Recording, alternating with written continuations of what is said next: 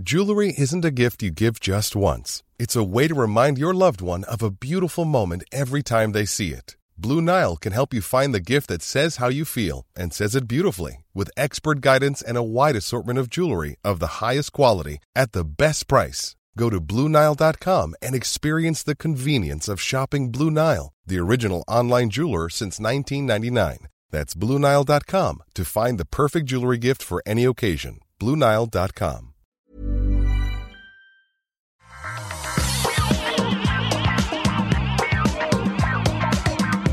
Bonjour à tous et bienvenue sur le Rendez-vous Tech, l'émission où on vous résume toute l'actu tech, internet et gadgets. On va vous parler de plusieurs choses et pas que des conséquences du Covid-19. On va l'évoquer un petit peu aussi évidemment parce qu'il y a toujours des choses qui se passent dans ce domaine. C'est quand même euh, une chose qui influence toute la société. Mais ne vous inquiétez pas, on va aussi vous parler d'autres choses, de tech bien techifiante. On va parler d'Apple et de changements d'interface et de changements presque de concept pour son iPad Pro et son iPad en général, et puis d'autres petites updates qu'ils ont évoquées. On aura aussi des conseils pour bien gérer la classe à la maison et euh, des nouvelles de la tech en général. Et pour s'attaquer à tout ça, il y a d'une part bah, moi, Patrick Béja, et d'autre part, j'ai le plaisir de retrouver encore une fois Gaël euh, d'un côté. Comment ça va Gaël? Bah, salut Patrick, bah écoute, très bien, il fait beau. On prend ce qu'il y a à prendre. fais, fais, gaffe, tu, tu popes encore sur ton micro, euh, tu, tu, dois avoir la bouche juste devant. Euh, mais oui, tu me disais euh, avant d'enregistrer, oui, toi tu es dans l'Oise, donc euh, troisième semaine de confinement, c'est ça? Alors oui, de classe à la maison surtout. Ouais. De confinement. oui, c'est ça qui est le, le, plus intéressant. Et bien justement, on va en parler euh, dans, dans un petit moment. Et de l'autre côté, on a Mathieu Dos Santos. Comment ça va, Mathieu? T'es en forme? Eh ben écoute, ça va. Merci beaucoup. Merci de m'avoir invité. J'étais ravi quand j'ai reçu le petit mail d'invitation. Oui, tout va très bien. Merci beaucoup. euh, tu es en région parisienne, toi, si je ne m'abuse. Exactement. Mais toi, il n'y a pas d'enfant, je crois encore, si? Si, il y a un enfant ah. en bas âge. Je fais partie de la team enfant bas âge. D'accord. 4 ans. 4 ans, ok, bon, voilà. 4 ans, je, je, me demande si c'est plus ou moins facile à gérer que le mien à 2 ans. Euh, je sais pas, mais bon, dans tous les cas, on est tous team enfant là pour le coup. Euh, exact. Ouais, c'est intéressant de voir que l'âge moyen de, du rendez-vous tech augmente. Je crois que c'est un peu comme ça que ça passe hein, partout, ça se passe partout. Mais... Eh oui, on eh est... oui. Depuis en fait, la nuit des temps. Les, les, animateurs, comme les auditeurs, sont des gens euh, pleins de sagesse et de euh, maturité. C'est ça qu'il faut comprendre. Euh, ce qui veut dire que on ne va pas du tout s'étriper sur ce que veut dire le Magic Keyboard pour l'iPad, étant donné que euh, on est tous raisonnables et on ne va pas faire de guerre de chapelle, évidemment. Ouf. Mais ah, je sais pas, je sais pas. Je crois que la maturité vient de partir de la pièce. Tout oh, à coup, tout à coup. Bon, on va parler de ça dans un instant. Avant ça, j'aimerais tout de même remercier les gens qui soutiennent l'émission sur Patreon et notamment Alexandre Mignon, Julius, Analand, Gasparotto, Clovis Pion. Xavier Jacques Chaffron, Cubixman, Fabrice Tripot, Super Peanut 21. Attention, c'est pas une peanut normale, c'est Super Peanut 21. Super. Et Aurélien D. Merci à vous tous et à tous ceux qui euh, choisissent de soutenir l'émission. J'espère qu'on vous apporte, grâce à eux, un petit peu de bons moments et de bonne humeur dans cette période un petit peu difficile. Si c'est le cas, c'est les patriotes que vous pouvez remercier. Tiens, Alors, une petite anecdote, si tu oui. m'autorises sur les patriotes. Moi, je suis moi-même patriote, hein, comme ça, du coup, ça, ça, rajoute une petite couche. Et en fait, je crois que je n'ai jamais réussi à entendre un épisode où je suis cité. Ah je sais pas si c'est pareil pour les gens qui. Euh... Pourtant, tu vois, bon, je vais pas dire. Euh, J'essaie d'écouter le. Voilà, je suis assez assidu quand même, mine de rien. Uh -huh. euh, c'est peu. C'est rare que je rate un épisode, mais euh, je n'arrive pas à trouver mon Celui nom dans la... où tu es cité. Écoute, je, je l'ai fait par euh, ordre d'arrivée, donc à mon avis, euh, tu as dû être cité il y a un petit moment déjà. Donc, euh, je sais pas, peut-être qu'il faudrait remonter. Il fut une époque au tout début où j'avais carrément les numéros des épisodes dans lesquels j'avais cité chaque personne. J'allais dans mes fichiers euh, de référence pour noter les numéros, et il y avait des gens qui me demandaient ah mais est-ce que j'ai été cité Je leur disais oui oui dans tel numéro. Alors ils pouvaient retourner écouter. Là, malheureusement, Mathieu, je t'avoue que ça fait un moment que je ah, ne le fais plus. Donc, euh, mais si, si, normalement, tu as dû être cité. Euh, je ne sais pas si tu avais mis ton nom de famille aussi. Sinon, il est possible que j'ai juste dit Mathieu si tu n'as mis que ton prénom sur Patreon. Euh, je pense que j'ai mis mon nom, mais voilà. Ah, bref, mais en tout cas, voilà, c'était pour l'anecdote. Je me demande qui est dans ce cas-là aussi, qui a l'impression de n'avoir jamais été cité. C'est marrant. Écoute, moi, c'était pour le club Dorothée où j'ai jamais été cité. Je ah, oui. Il y avait, il y avait à la fin les, les, les jingles. ouais, exactement. Ah, Par ça, contre, il fallait être rapide, hein, parce que ça défilait. Euh, ouais, bah, c'est pour ça, c'est pareil dans le rendez-vous tech, il fallait être rapide, ça fait très très vite. Mais je vous assure, tout le monde est cité, oui, oui. Et j'ai souvent des gens qui me disent Oh, j'ai entendu mon nom dans l'émission, c'est très cool et tout. Ça, ça, me fait, ça me fait plaisir aussi. Euh, mais donc, on va parler de Apple et des produits qu'ils ont annoncés la semaine dernière. Il y en a plusieurs et moi, il y en a un sur lequel je vais me focaliser, qui est pas un produit, j'allais dire, qui est pas euh, un produit essentiel, mais peut-être que si on va d'abord parler du fait qu'il y a euh, les, produits à évacuer dont on parle rapidement, et puis après ce grand produit nouveau révolutionnaire. Euh, mais on va commencer donc par un nouvel, un nouvel euh, iMac, pardon, non, un, nouveau Mac Mini qui a juste des capacités mises à jour. Vous savez, c'est le petit truc, euh, le petit mini ordinateur sur lequel il faut brancher clavier et tout ça, c'est juste un boîtier. Donc un nouveau Mac Mini, un nouveau MacBook Air qui là pour le coup est plus intéressant parce que c'est euh, le nouveau clavier avec euh, mécanisme à hum, à ciseaux et non pas à papillon, avec une bonne vitesse de, avec une bonne euh, distance de course sur le clavier. On a l'impression d'avoir un vrai clavier euh, entre les mains, des bonnes capacités techniques sur ce MacBook Air, toujours le même écran 13 pouces, d'assez bonne qualité, etc. Donc là, c'est une vraie upgrade par rapport au modèle existant jusqu'à maintenant. Et puis un iPad Pro qui, là encore, est la version de l'année dernière de l'iPad Pro, mais avec, euh, je crois que c'était un iPad Pro d'ailleurs de 2018 en fait, pas de l'année dernière, mais il a essentiellement un module photo amélioré avec un LiDAR, vous savez, ces sortes de radars au laser qui permettent d'avoir un calcul des distances par rapport à l'appareil photo très très précis. Ça calcule le temps que met la lumière à voyager de euh, du sujet à la caméra et donc ça permet pour la réalité augmentée notamment d'avoir des euh, capacités plus précises. Donc voilà pour les trois produits essentiels qui ont été annoncés. Euh, le produit important qui a été annoncé aussi et dont je voudrais parler un petit peu plus, c'est le Magic Keyboard. Mais avant ça, sur ces trois produits, donc euh, Mac Mini, MacBook Air et iPad Pro, est-ce qu'il y a des choses à, à noter de votre côté, des choses qui vous ont intrigué, qui vous ont intéressé? Ou pas du tout Alors, moi, ce qui m'a, ce qui m'a un petit peu frappé, c'est que pour le coup, euh, et ils ont pour l'iPad, ils ont décidé de pas mettre la dernière puce haut de gamme en date, euh, puisqu'on a une nouvelle puce A12S en fait, euh, Z pardon. Z, oui. Oui, Z, pardon, et qui c'est assez assez drôle de voir que bah ils en sont encore à amortir peut-être cette cette nouvelle puce. Je m'attendais vraiment à ce qu'ils mettent les voilà ce qu'on a, ce qu'on retrouve sur un iPhone 11 Pro. Et, euh, et, du coup, ça, c'est assez, drôle. Et il y a un dernier point aussi qui est, euh, selon moi, euh, problématique sur ce produit, qui casse un peu peut-être la magie du produit. C'est qu'on est sur un iPad qui peut être que 4G et non 5G. Après, on sait que Apple euh, ben, travaille sur ses puces 5G et qu'ils ont l'air de vraiment quand même bien se prendre la tête puisque ils n'ont pas l'air d'être très satisfaits de ce que Qualcomm euh, leur propose et qu'ils ont racheté une division de Intel pour faire aussi leurs propres antennes. Bref, en tout cas, tout ça, tout ça a l'air euh, bien bien compliqué et, pour un produit aussi. on va dire qui se renouvelle beaucoup moins fréquemment qu'un smartphone où on a tendance à se laisser un petit peu aller. ne pas mettre de 5G, c'est un petit peu compliqué, je trouve. Ouais, moi je crois que la, 5G me gêne moins. À vrai dire, aucun des deux me gêne parce que même le A12, A12 Z, effectivement, comme tu dis, qui est, qui est un peu différent du A12X de, euh, de certains appareils précédents. Euh, je dirais que les appareils sont tellement puissants déjà, ça me gêne pas énormément. On faisait déjà du montage, euh, du montage 4K par exemple sur les iPads, c'était possible. Il n'en reste pas, pas moins que, comme tu le signales, euh, les iPhone 11 de l'année dernière ont le processeur A13 et les, les iPads, enfin l'iPad de cette année a le processeur A12Z. Donc euh, peut-être que c'est une version customisée pour. Il faudrait que je regarde les détails du silicone, mais qui est customisé pour mieux fonctionner avec un iPad. Mais oui, c'est intrigant, on va dire, euh, que l'appareil n'ait pas eu le dernier.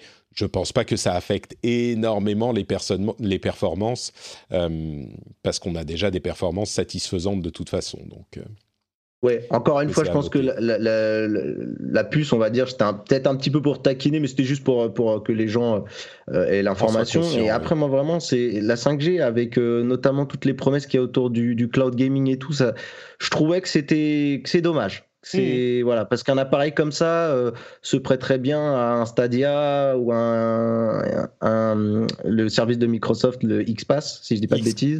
Euh, alors c'est le Game Pass et le xCloud. Game Pass, pardon. le xCloud qui va, sera sans doute intégré au, au, Game Pass bientôt. Ouais. Plus dans cette optique-là, parce que je me dis que les gens gardent quand même euh, des, des iPads très longtemps. Hein, et je sais qu'il y en a qui ont gardé, par exemple, leur iPad 2 super longtemps. Donc bon, euh, pour le tarif demandé, euh, l'effort sur la 5G aurait été bien. Après, il y a une question, je ne sais pas si tu as regardé, ça c'est autre chose, un autre sujet, euh, notamment le LiDAR. Il y a, alors, il s'agirait pas d'un laser, il, serait plus, il s'agirait plutôt de la version Light Detection and Ranging au lieu du Laser Detection and Ranging. Alors je ne sais pas si ça a un vrai impact. voilà. Est-ce qu'il n'y a pas un peu de tromperie sur la marchandise au niveau du, du nom? Euh, parce que en fait, les deux se disent hein, techniquement. Mais après, est-ce qu'il y a une différence entre les deux, que ce soit un laser ou de la lumière? Voilà, je pense que bah. dans l'usage, ça posera pas de souci, mais je, chipote un peu. Hein. Tu m'as demandé de te chatouiller. Euh, c'est vrai. Bon, dans les deux cas, le laser ou la lumière, c'est de la lumière, mais peut-être que le laser est dirigé, c'est peut-être pour d'autres usages. Euh, mais bon, en tout cas, effectivement, on verra sur les sur les résultats dans la réalité augmentée. Moi, ce qui me comment dire, ce qui me préoccupe un petit peu plus, c'est que je ne sais pas à quoi va servir vraiment l'augmentation de la euh, précision de la réalité augmentée, parce que j'ai pas vraiment vu d'usage euh, convaincant de la réalité augmentée à la base. Donc c'est pour ça que le lidar, le lidar, ne m'excite pas énormément. Au-delà des euh, capacités qu'on entend dans les rumeurs d'avoir un appareil, une détection des euh, petits, comment dire, les petits tiles d'Apple euh, qu'on va attacher à, nos, à, nos, appareils de tous les jours ou à nos sacs ou mettre dans notre voiture et puis pouvoir les situer dans l'espace grâce à la réalité augmentée. Euh, même ça, je suis pas sûr que ça soit tellement, tellement utile. Mais oui, la réalité augmentée ne m'a toujours pas convaincu malgré tous les efforts que, que fait Apple dans le domaine et ça fait quelques années maintenant. Donc c'est pour ça que ça m'excite un petit peu moins, on va dire. Gaël, il y a quelque chose qui t'a marqué là-dedans? Tu euh, vas te précipiter sur un Mac, euh, MacBook Air peut-être? Euh, non, parce que alors moi je suis pas très MacBook, je suis plutôt PC pour être honnête, même si pour ah, iPhone je suis plutôt iPhone. Donc, euh, mais je t'avoue que moi, la réalité augmentée me m'intrigue énormément. Euh, et je me dis que s'ils en parlent à, ce point-là, c'est qu'il y a peut-être des choses qu'on va découvrir là-dessus. Et puis, euh, retrouver ces affaires dans un grand sac de filles grâce à la réalité augmentée sans avoir ouvert le sac, c'est peut-être une possibilité. Oui, tu veux dire que si tu as un truc dont tu ne sais plus où il est, t'as pas besoin de fouiller dans ton sac. Si ton téléphone t'indique qu'il est là-dedans, c'est plus facile. Moi, moi, ce que je dirais, c'est que je ne suis pas convaincu qu'on ait besoin de réalité augmentée pour ça et, peut-être pas de réalité augmentée avec précision de LiDAR.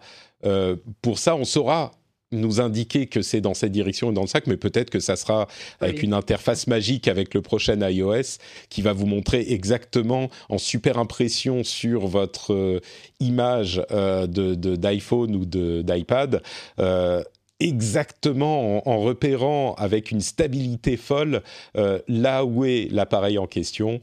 Peut-être, on verra. Euh, si tu me permets juste aussi une, petite, euh, alors une petite suggestion sur, en tout cas le MacBook Air, une petite caresse aussi également. pas de pas de Wi-Fi 6, ça c'est un petit peu dommage. voilà, on reste sur les anciennes normes de Wi-Fi et voilà, au prix des machines, encore une fois, c'est un, truc qui m'embête puisque je pense que dans le monde PC, euh, à ce niveau de prix, tu as, quand même les dernières technologies en termes de Wi-Fi. Et euh, j'ai regardé donc en préparant cette émission, bien entendu, euh, le, célèbre YouTuber MKBHD qui lui a, déjà la machine. Et il a fait une démonstration de la, caméra frontale, mais là, je pense qu'il va falloir une levée de bouclier des consommateurs Apple. C'est pas possible de, proposer une qualité aussi médiocre. Euh, voilà, malgré que, bon, effectivement, l'encombrement est pas très grand, mais il y a, quand même moyen de faire beaucoup mieux que ça. Quoi. Eh, écoute, je suis content que tu sois là parce que pour le coup, on pourra pas nous taxer d'être euh, pro Apple aveugle. tu nous as mis le doigt sur tous les points qui sont euh, discutables dans ces appareils. Euh, moi, j'avoue que toutes ces choses-là ne sont pas rédhibitoires, mais c'est certainement pas des remarques de comment dire, des remarques artificielles. C'est des choses qui sont tout à fait justifiées à dire. En cette période de confinement, encore plus. Encore plus. Avec la, la, caméra frontale, c'est vrai. C'est vrai, c'est vrai. Euh, sur, je dirais même que le, le, Wi-Fi 6, le problème du Wi-Fi 6, euh, pour moi, est plus gênant que la question de la 5G sur l'iPad, parce que euh, ça, le Wi-Fi, on va s'en servir absolument tout le temps. La 5G, mhm. ça concerne certains iPads qui vont vouloir avoir la connexion cellulaire, et de toute façon, les réseaux ne sont pas encore vraiment mis, mis en place, même si, comme tu le disais, on utilise ces appareils pendant plusieurs années.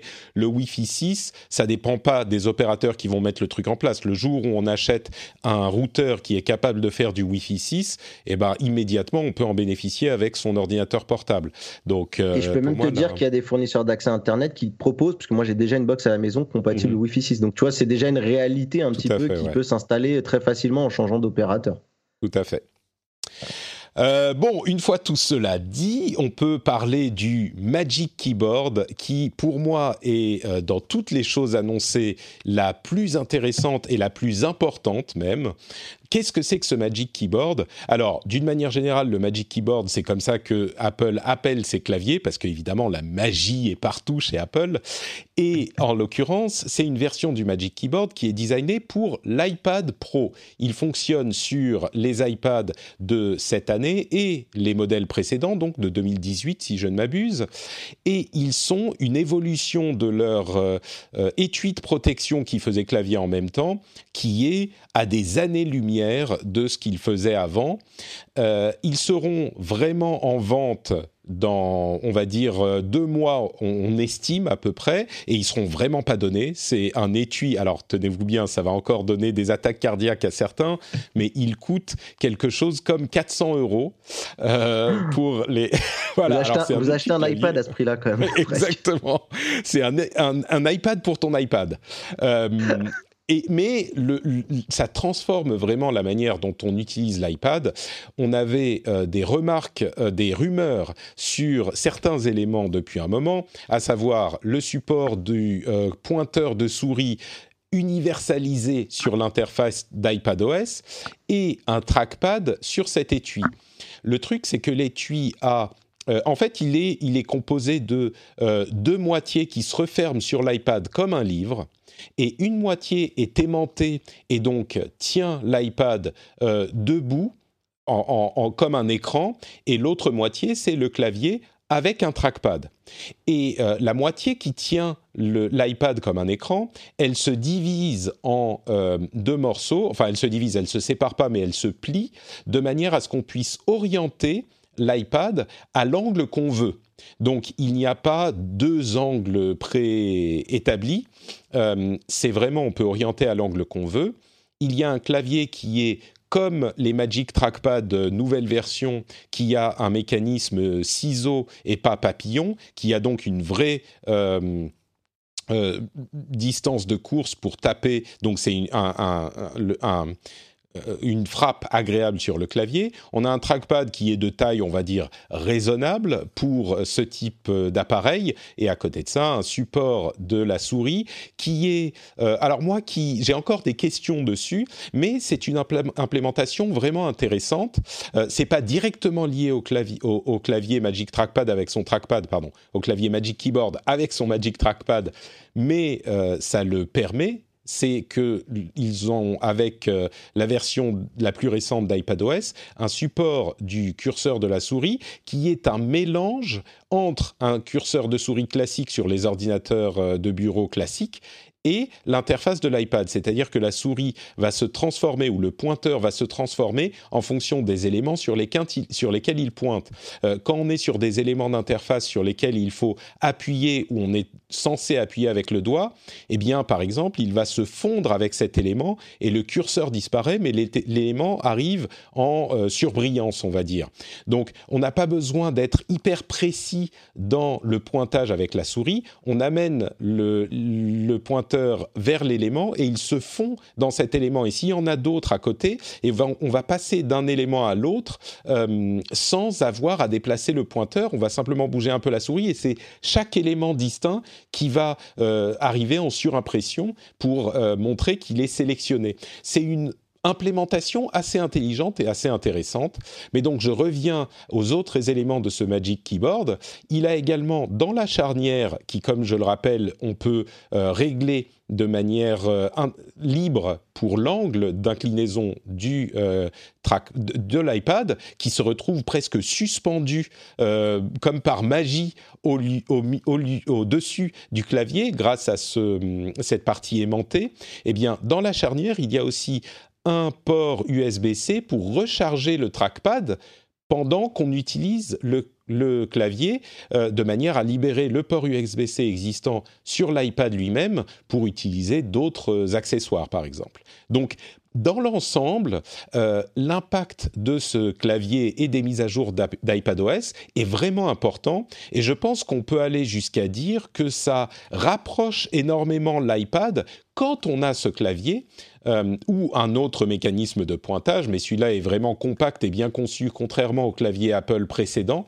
Euh, quand on a un mécanisme de pointage et un clavier, on rapproche dans certains cas, l'utilisation d'un iPad, d'un iPad Pro en tout cas, euh, de l'utilisation d'une Microsoft Surface, une machine qui est vraiment hybride, qui est, et ils insistent beaucoup sur ce point, qui est vraiment pensée pour le touch avant tout, mais qui peut désormais euh, s'utiliser, en tout cas c'est la promesse, qui peut désormais s'utiliser avec un clavier souris de manière convaincante. Alors je suis un petit peu prudent parce qu'à chaque fois qu'il y a eu ce type de présentation, on avait l'impression que l'utilisation devenait euh, très facile. Euh, dans la pratique, j'ai trouvé que c'était un petit peu moins le cas, mais il n'empêche, encore une fois, ça a l'air assez convaincant et l'accessoire en lui-même a l'air assez convaincant. Euh, après cette longue présentation, cette longue explication, je me retourne peut-être vers Mathieu là encore avec son œil de plutôt abatteur d'Android. Est-ce que euh, c'est un, accessoire qui te paraît, au-delà du prix, bien sûr, euh, intéressant, bien conçu, innovateur? Qu'est-ce que tu en penses? Alors, Bon, je vais, t'avouer un secret, euh, malgré que je suis pas du tout euh, dans l'univers Apple, on va dire si j'ai un iMac quand même, mais euh, pour pour te dire, c'est l'iPad Pro, ce serait le produit qui me donnerait envie. Tu vois, si je devais un jour me laisser aller comme ça à faire une bêtise, comme on dit, Euh, c'est peut-être l'iPad Pro qui me donnerait le plus envie. Euh, bah, en fait, euh, ce Magic Trackpad, ce Magic Keyboard, on va y arriver, pardon, justement contribue à, apporter un peu plus de voilà d'envie parce que pour le coup, c'est marrant. L'iPad avait vraiment été conçu, puisque en fait, en préparant l'émission, je me suis un peu relu, tu sais, la, biographie de Steve Jobs, et, du coup, ça avait été vraiment conçu à la base, j'avais l'impression plus en termes de, de de, consommation de contenu. Euh, Steve Jobs s'était fait d'ailleurs un petit peu détruire par la presse pour, sur le premier iPad parce que justement euh, Apple était connu aussi pour, pour la création euh, au niveau art, tu vois, au niveau voilà ce genre de choses. Et, là du coup on, arrive un petit peu à, la forme en même temps qui qui, euh, j'ai l'impression que Steve Jobs aurait peut-être le plus détesté, mais en même temps celle qui était le plus attendue par les journalistes quand tu relis un petit peu les premières critiques du premier iPad. Donc là, on y arrive. Pour, pour en revenir vraiment au sujet que, que tu mentionnes, moi j'ai l'impression que d'ailleurs quand tu me l'as décrit, que tu me décrivais un, iMac mini, et, et, on sent la convergence de plus en plus arriver avec ce, justement ce Magic Keyboard qui, euh, qui casse encore plus les barrières et qui même va chasser, j'ai l'impression, sur les terres du, du fameux MacBook Air je regardais encore un petit peu le clavier pendant que tu parlais. C'est fou, euh, ce que le clavier, euh, tu as l'impression que tu pourrais le brancher sur un Mac, que ça fonctionnerait. Euh, voilà, toutes les touches sont là. et ça, c'est assez, c'est assez dingue.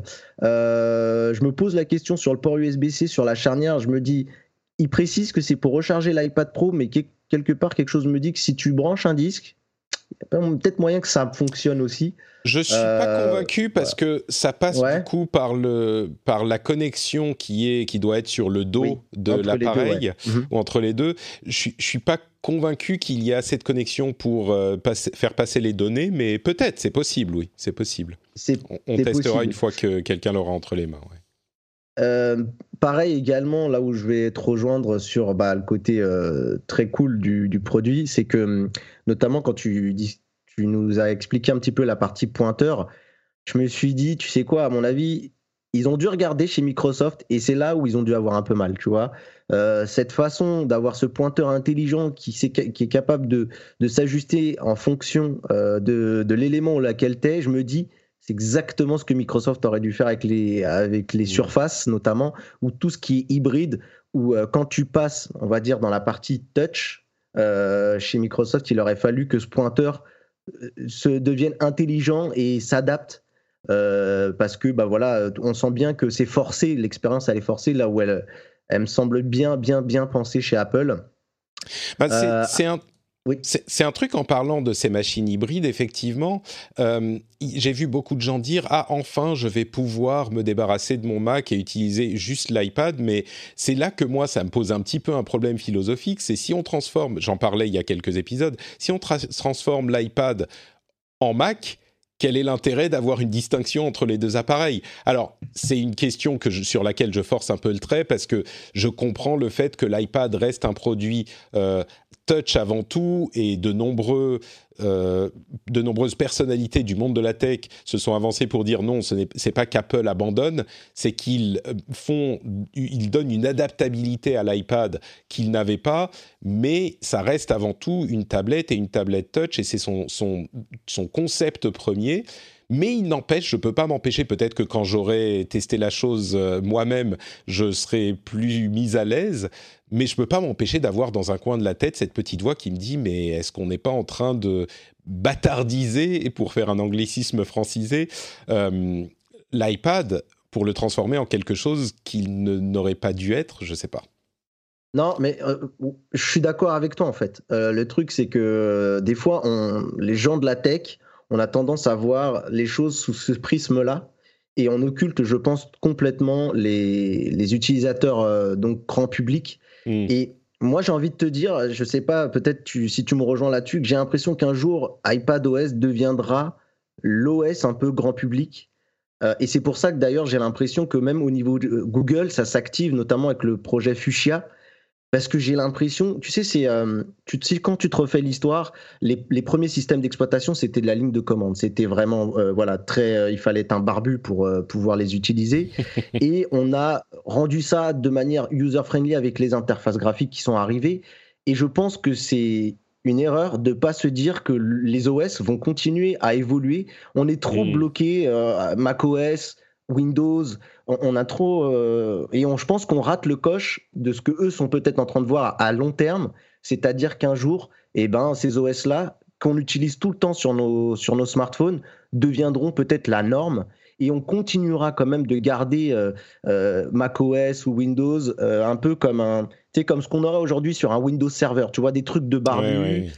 Pour les barbus et pour les gens qui ont besoin de voilà de d'avoir la main sur tout dans un OS. Mmh. Et, je pense que cette réflexion de nous deux, on se fait, je pense qu'on est en accord là-dessus. Tu me dis si je me trompe oui, oui, je crois aussi, effectivement. Je crois qu'il y a peut-être une question de principe euh, que, que j'ai pas envie de dépasser, de me dire non, l'iPad c'est de ce côté, l'autre c'est de l'autre côté, et c'est comme ça que c'est. Et, je m'accroche peut-être un peu trop à ce principe, c'est possible, mais c'est marrant parce que en disant ce que tu dis, tu rejoins un peu euh, euh, la philosophie, en tout cas, de Steve Jobs, qui voulait faire de ces OS-là des OS vraiment encore plus grand public que ce qu'on a aujourd'hui avec les ordinateurs. Et peut-être que pour arriver à ce résultat, il faut les faire un petit peu évoluer, comme on l'a déjà vu avec les systèmes de fichiers, avec les changements de l'interface graphique, pour les amener à assez de versatilité pour qu'ils soient utilisés par plus de monde de manière professionnelle. Ce qui est certain, c'est que les interfaces euh, mobiles sont déjà les interfaces du grand public, mais euh, certaines utilisations restent euh, difficiles. Avant de, de, conclure sur ce sujet quand même, Gaël, est-ce que toi, ça t'inspire des choses, toute cette histoire ou bah, je rejoins complètement Mathieu sur la fin. Et ce que ce que ce qu'il disait à la fin, c'est effectivement, je pense qu'en tant qu'utilisateur, euh, tout simplement, euh, avoir euh, l'iPad qui devient finalement et qui se transforme en, de plus en plus en, en, Mac Mini, pour moi, je pense que c'est le sens de l'histoire. Je suis désolée pour toi, Patrick, mais mais mais ça a du sens. Et alors, ils ont encore des efforts à faire pour que ça devienne vraiment une utilisation professionnel. Alors quand je dis professionnel, c'est professionnel dans le, la bureautique de tous les jours. Hein. C'est pas pour euh, le graphiste euh, qui a vraiment besoin de, plus d'éléments, mais euh, mais pour un, usage bureautique simple d'un Apple, je, je pense que c'est le sens de l'histoire aussi, et je trouve ça plutôt très bien. Bah, pour, te donner juste un, tout dernier exemple, Patrick, et pour enfoncer le clou rapidement, en fait, par exemple, moi, mes parents sont très réfractaires à la technologie. Déjà, à l'époque, quand ils voyaient les magnétoscopes, ils, avaient, ils, étaient, ils étaient effrayés avec tous ces boutons. Et euh, moi, je vois aujourd'hui mes parents euh, faire du WhatsApp, un truc qui est pour moi complètement dingue, en fait, et euh, d'être un peu à l'aise, un peu, sur un smartphone Android. Et, je pense que les gens qui sont au-dessus, voilà, les gens de chez Apple, de chez Google et tout ça, ils comprennent ça. Et sans même parler euh, du monde pro, euh, je pense qu'il y a un OS comme ça qui doit exister, ou plusieurs d'ailleurs, hein, Google, Apple et, d'autres, euh, qui doit exister pour ces gens-là, en fait. Ça permet de rattraper le retard que eux n'ont pas réussi quand il y a eu la vague Windows, etc. Tu sais, même avec les, premières interfaces graphiques.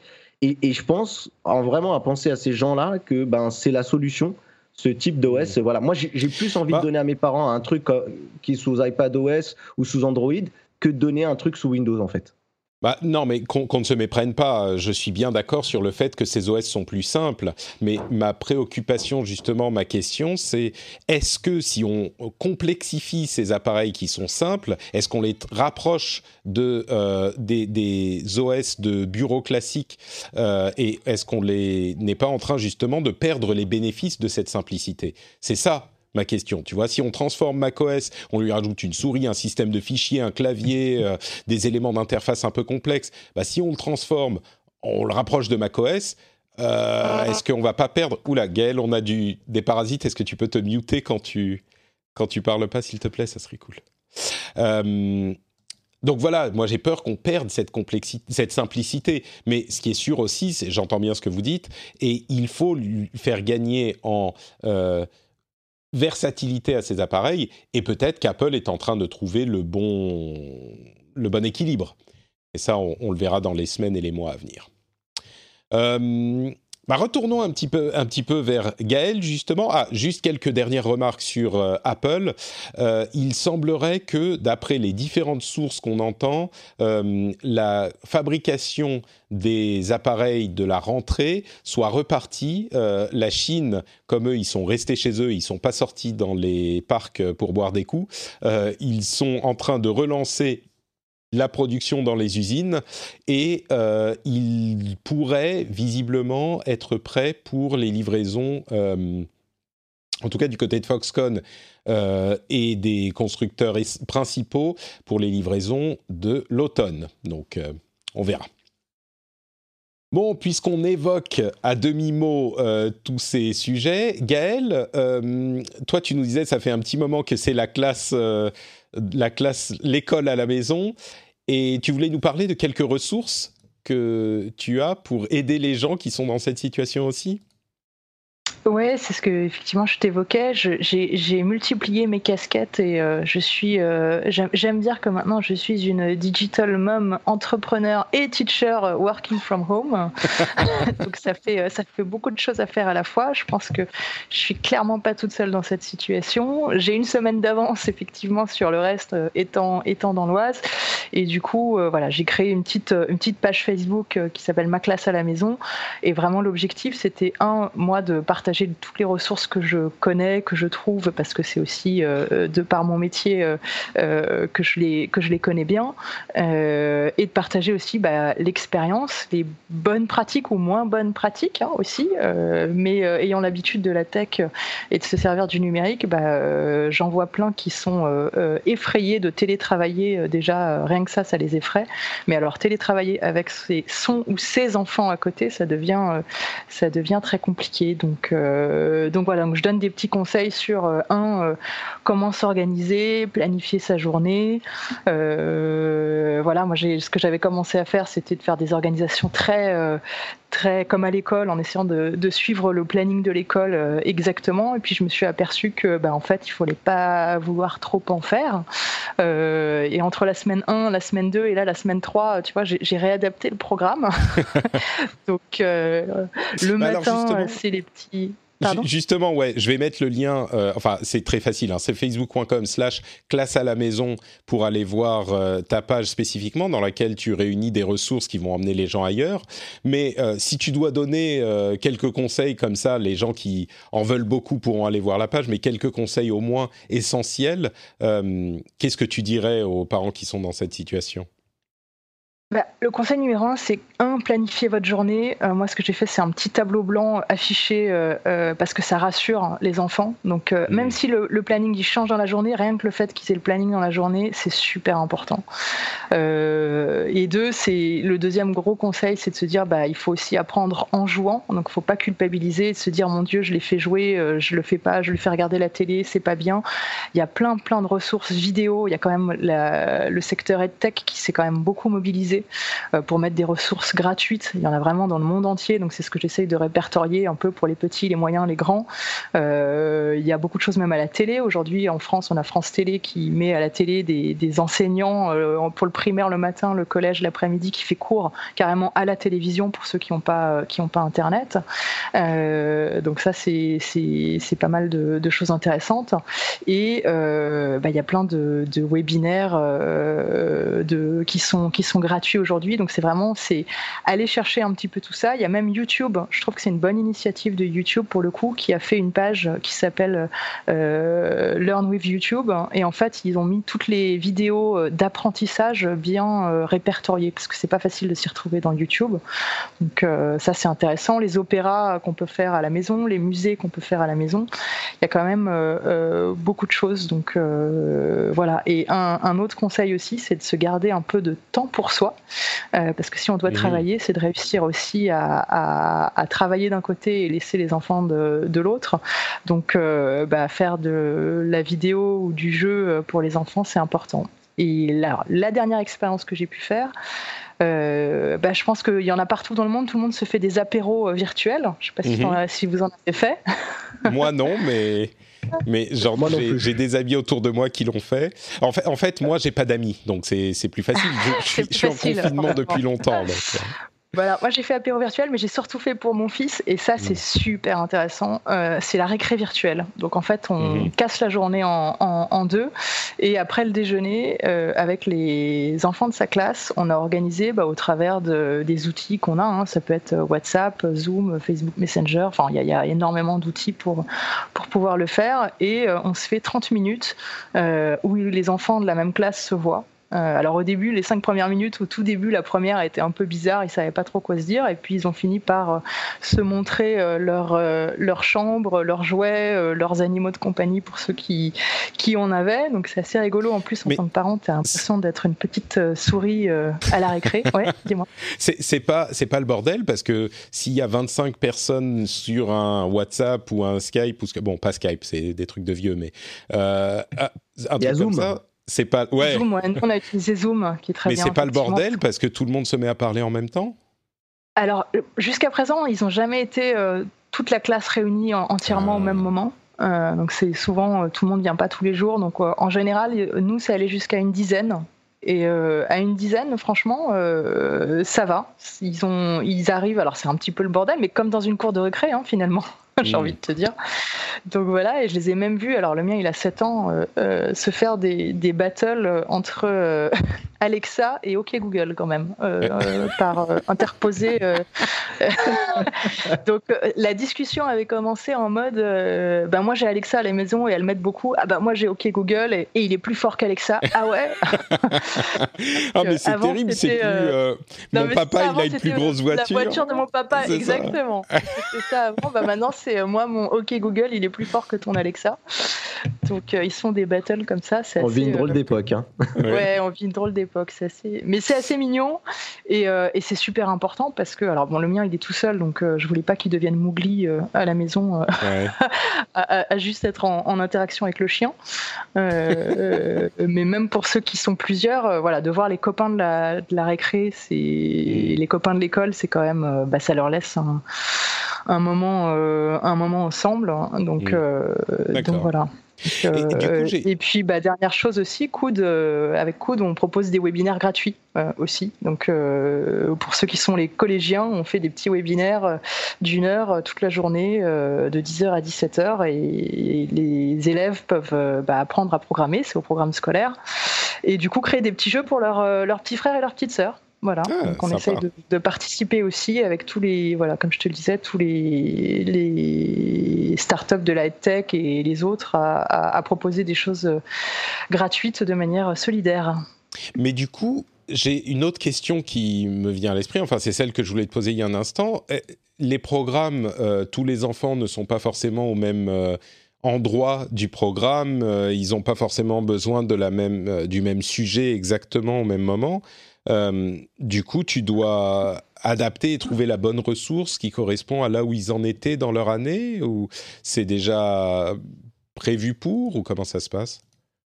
Alors, normalement, quand même, euh, les écoles, les enseignants ont envoyé euh, là où ils en sont dans le programme. Donc, toutes les semaines. La bonne, hmm. Ouais, toutes les semaines, tu sais euh, justement les thèmes. Euh, en histoire, on va dire, bah là, il faudrait réviser euh, la préhistoire, les Romains, que sais-je encore. Enfin, il y a, y a, plein de choses. Donc, tu as quand même en général les thématiques. Euh, tu as quand même les cahiers de tes enfants qui sont revenus à la maison, donc tu connais leurs leur cahiers et tu vois où ils en sont. Et, après, bah, tu as le programme scolaire hein, qui se retrouve sur les sites euh, du ministère. Le CNED a, mis en place euh, euh tout le programme euh, aussi à disposition. tu as le réseau Canopé qui est l'opérateur du, ministère qui aussi a, a, mis plein plein de choses à disposition. Et il y a même le site MaxiCours qui à la base est un site euh, payant euh, pour euh, du soutien scolaire qui est gratuit de 9h à 17h, je crois. voilà, où pareil, tu as, plein, as accès à plein d'exercices, de, vidéos. voilà, donc il y, a énormément, énormément de choses, d'où le fait d'essayer de partager un peu et de répertorier un peu tout ça. Et c'est une page que j'ai faite vraiment pour qu'elle soit collaborative. Hein. Je l'ai initiée, mais euh, je sais qu'il y en a d'autres, des pages qui font ça. Et, le but, c'est de partager, partager ces, expériences et les ressources qu'on trouve à droite à gauche. Ouais, c'est vrai que j'ai l'impression qu'il y a quand même énorme, il y a presque trop de choses euh, pour s'y retrouver. Donc, euh, bah, une page pour indexer tout ça et pour donner des conseils. Bah, la tienne, c'est ma classe à la maison, et on mettra, comme je le disais, le lien dans les notes de l'émission si vous voulez aller y jeter un Hiring for your small business? If you're not looking for professionals on LinkedIn, you're looking in the wrong place. That's like looking for your car keys in a fish tank. LinkedIn helps you hire professionals you can't find anywhere else, even those who aren't actively searching for a new job but might be open to the perfect role. In a given month, over 70% of LinkedIn users don't even visit other leading job sites. So start looking in the right place. With LinkedIn, you can hire professionals like a professional. Post your free job on linkedin.com slash people today. Coup d'œil. Euh, bon bah écoutez, on va arriver à la petite pause dans l'émission, euh, une petite pause pour vous rappeler que cette émission est soutenue grâce aux patriotes, aux gens qui euh, décident de venir sur patreon.com/rdvtech et de donner quelques sous. Si vous écoutez depuis un moment, si ça vous fait passer un bon moment, si ça vous distrait, si ça vous change un petit peu les idées ou si ça vous est utile, eh ben pensez peut-être à aller sur la page qui est dans les notes de l'émission vous dire, bah voilà, pour moi, pourquoi pas, je vais moi aussi contribuer à faire avancer l'émission et à ce qu'elle se fasse, à ce qu'elle continue à exister.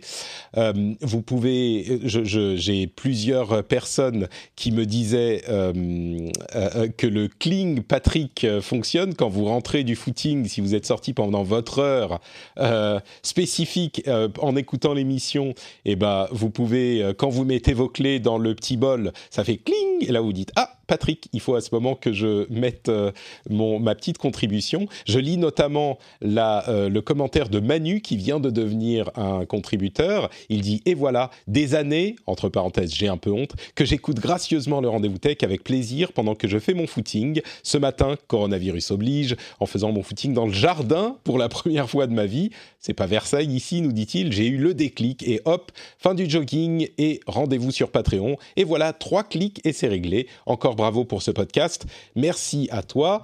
C'est vraiment trois clics, ça prend vraiment deux minutes. Donc euh, si vous êtes à la maison ou si vous rentrez bientôt et que vous avez un petit moment, eh ben cette émission, elle existe grâce à ceux qui décident de la soutenir. Donc un grand merci à vous tous et euh, bah, si vous devenez Patreon maintenant, je vous accueille dans la communauté avec grand plaisir et avec les bras ouverts. Le lien est dans les notes de l'émission patreon.com/rdvtech. Alors, euh, on va continuer avec d'autres sujets, toujours pas de euh, coronavirus directement, on va y venir, mais le truc que je voulais évoquer, c'est WhatsApp et Instagram qui sont en train de tester des messages qui s'autodétruisent. C'est un petit peu encore une copie de, du principe de Snapchat, on va dire. Des messages qui s'autodétruisent une fois que la, euh, la personne qui à qui on l'a envoyé l'a vu ou toutes les personnes du groupe l'ont vu. Euh, c'est intéressant parce que c'est cette question de d'éphémère dans les communications qui va à l'encontre, euh, à l'inverse de la tendance qu'on a depuis des années. Et puis il y a aussi la question de la de la censure d'une part et de la surveillance d'autre part, parce que si le message s'autodétruit et qu'il est plus sur les serveurs de euh, Facebook en l'occurrence, parce que ces deux, ces deux apps sont des apps de Facebook, bah ça détruit la possibilité de faire de la surveillance et euh, de, enfin euh, entendons-nous bien, si c'est pour vous vendre quelque chose, il pourrait vous classer dans une catégorie, même si le message est détruit. Une fois qu'il est détruit, c'est pas très grave. Mais bon, a priori, si c'est bien fait, ça sera pas le cas. Mais en tout cas, pour les autorités, on peut plus après coup aller chercher de quoi il s'agit si ça n'est même plus sur les serveurs. Euh, fonctionnalité demandée peut-être par certains utilisateurs ou qui pourrait être utilisée, c'est encore en test pour le moment, à la fois sur WhatsApp et sur Instagram mais ça pourrait être euh, intéressant, utile pour, euh, pour certains. C'est un truc qui vous, qui vous intéresserait? Ça protège un peu mieux la, vie privée, peut-être? Ah ben moi je suis pour, oui, tout à fait.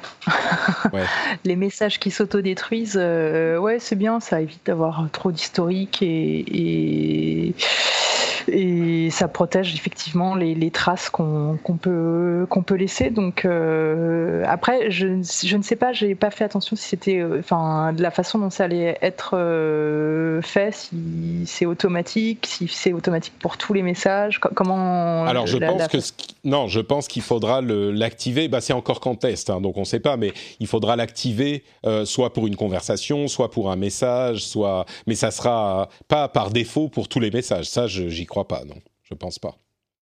Non, non, oui, mais je savais pas si pour, un message en particulier, si tu peux quand même l'activer en disant, bah moi, je veux pour tout ce groupe de discussion, euh, ça, ça, ça soit le cas, par exemple. J'imagine que ça serait, oui, pour un groupe de discussion entier.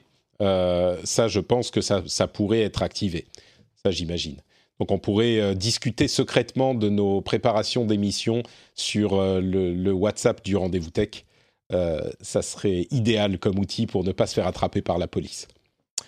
Euh, à propos de se faire attraper par la police, il y a Huawei qui est en train de tester App Search. Euh, App Search, vous savez que Huawei ne peut plus utiliser l'App Store parce que à cause des restrictions du gouvernement américain avec la Chine et ils ont mis en place leur propre App Store, mais toutes les apps n'y ont pas été ajoutées encore, et donc ils sont en train de euh, tester une fonctionnalité qui vous permet de trouver des apps qui sont euh, qui seront side-loadées, enfin des apps qui ne sont pas sur l'App Store, mais qui sont téléchargeables euh, directement. Le fichier de l'app est téléchargeable directement depuis le web, et donc c'est en fait une sorte de moteur de recherche pour apps Android euh, qui ne sont pas installés par un App Store. Et donc, on pourrait installer sur leur téléphone Huawei. C'est euh, un moyen de contourner l'interdiction euh, d'utilisation des services Google qui est assez intelligente et qui pourrait se développer. Alors, c'est moins sécurisé, c'est moins machin, tout ça. Mais c'est un, bon moyen de contourner encore l'interdiction dont est victime dont est victime Huawei. Je, je pense que c'est pas bête comme euh, système. Euh, si tu me permets, j'ai euh, quelques réserves sur cette news. parce qu'en fait, quand on connaît un petit peu. alors, je pense que pour moi, l'AppSearch, il, il, vient plus en soutien à l'App Gallery, qui est la, donc la, le store de, Huawei. Voilà, exactement, qui, qui est un peu équivalent à un désert euh, du Nevada. Euh, le, parce que je t'explique, moi, le, le, problème que j'ai avec cette news, et je pense ne pas être le seul, c'est qu'il y a certaines applications qui euh, fonctionnent parce qu'on a ce qu'on appelle les Google Services Mobile. Je pense notamment à des applications très populaires comme YouTube et euh, même parfois, c'est ce que je lisais dans certains commentaires de cette news, euh, des applications bancaires. Et le problème, c'est que si euh, les Google Services mobiles ne sont pas inclus dans le smartphone, puisque Huawei, lui, a, il n'y a pas longtemps, fait une conférence de développeurs et a annoncé qu'eux, ils ont développé leur Huawei Service Mobile, voilà, qui est le GSM pour Google et le, le GMS pour Google et le HMS pour, pour Huawei. Euh, le problème, c'est que si euh, tu n'as pas accès à ces Google euh, Mobile Services, pardon, eh bien, tu peux te retrouver dans l'impasse de ne pas pouvoir installer malgré tout des applications qui te seront refusées. Moi, j'avais une tablette, pour te donner un exemple, Toshiba, qui, c'était le genre de mini tablette où tu avais en dual boot Windows et Android. Et quand tu allais sur Android, eh ben, ils n'avaient pas les accords de, Google pour pouvoir mettre les, Google euh, Services. Donc, euh, pas, de, pas de Play Store, pas de Gmail, pas de, pas de Google Maps et pas tout ça.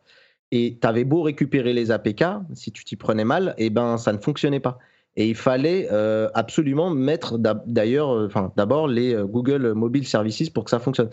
Donc, j'ai beaucoup de réserves sur cette, sur cette euphorie et je pense que tu vas, tu vois, par exemple, c'est pas impossible mais il va falloir mettre les mains dans le cambouis, euh, flasher euh, tout ce qui est euh, à base de kernel, tout ça, ça rend dans le truc très compliqué, mais voilà, pour avoir accès aux fameuses grosses, grosses apps que sont YouTube, par exemple, Google Maps et tout. Après, pour des mm, utilisations comme WhatsApp ou Facebook, je pense que c'est jouable. Ah, le, truc, c'est que je pense qu'effectivement, leur App Gallery, qui est leur App Store, c'est là qu'ils vont réunir les grosses applications. Alors évidemment, il n'y aura pas des applications euh, Google directement, mais ils proposeront des alternatives euh, qui, seront euh, étudiées et sérieuses. Là où l'App Search, comme tu le disais, vient en complément de App Gallery, qui tout ça est encore en développement, hein, mais ça vient pour les petites applications, pour les petits, pour les petits développeurs qui n'ont pas forcément ni le temps ni l'envie de euh, proposer leur application sur l'App Store de Huawei. Donc effectivement, peut-être que certaines de ces, ces, applications ne fonctionneront pas sans les Google Mobile Services. Tu as tout à fait raison, mais je pense qu'il y en aura aussi qui fonctionneront. Et celles-là, euh, c'est des applications qu'on n'aura pas forcément la possibilité de retrouver sur l'App Store de Huawei. Donc c'est un moyen de combler, de colmater euh, les trous et les, et, les trous de leur nouvel OS en fait.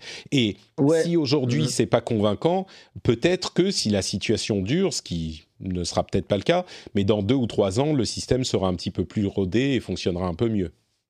Après, après le, ce que je veux dire par là, c'est que on est d'accord que l'idée est bonne et qu'il fallait la faire, bien entendu, euh, mais ça, ça risque de poser. Est-ce que tu penses qu'un smartphone aujourd'hui peut se passer euh, ah d'un Google Maps, euh, d'un YouTube, tu vois, des, des, des, choses qui sont tellement une colonne vertébrale aujourd'hui. voilà, moi, je, moi, je, je, suis pour que les gens. je suis pas pro Google plus que ça non plus. si les gens veulent se passer des services Google, mais on l'a bien vu, tu vois, avec des juste des Windows Phone à l'époque qui, qui sont vraiment retrouvés fusillés à cause de ça peut-être même plus que parce qu'il manque la petite application euh, que tu utilises gentiment, euh, voilà. Bien euh, sûr, mais disons que là, c'est un problème, que, une question que tu poses à laquelle on n'a pas forcément encore la réponse. Évidemment, c'est plus compliqué sans ces services-là, mais Huawei n'a pas le luxe de se poser cette question. Huawei, ils sont dans cette situation maintenant et il faut qu'ils trouvent des solutions autant qu'ils peuvent pour pallier à la situation. Évidemment que ça serait plus simple pour eux si euh, on pouvait avoir euh, à la fois Google. Disons que euh, je crois que je te rejoins d'une certaine manière en disant que si vous n'êtes pas quelqu'un qui sait qu'un téléphone Huawei va vous convenir, dans ces conditions, c'est plutôt des téléphones à éviter. C'est pas qu'on peut se dire pour un consommateur lambda, ah bah il y a AppSearch donc c'est bon, j'aurai toutes mes apps de toute façon. Là, je te rejoins tout à fait. D'autant plus que ce type d'utilisation peut faciliter les infections par des applications malveillantes et ce genre de choses qui ne sont pas euh, vérifiées. Donc euh, oui, oui, sur, sur ce point, euh, c'est très loin d'être une situation idéale pour Huawei, on est, on est tout à fait d'accord. Et, cette situation, juste pour terminer, on voit bien qu'elle est vraiment là, mise en place et on sent bien le, tout, quand même l'importance qu'on peut avoir, nous, Européens, puisque les tests sont effectués en Allemagne et que c'est vraiment en fait ici la sauvegarde, on va dire, du vivier de consommateurs euh, européens plus que par exemple en Chine ou, ou ailleurs, parce qu'ils sont absents du, marché américain. Oui, en, en, Chine ou ailleurs, de toute façon, quand on parle d'alternatives au service Google, bah, ils en ont déjà une bonne tripotée. Donc, oui, euh. tout à fait.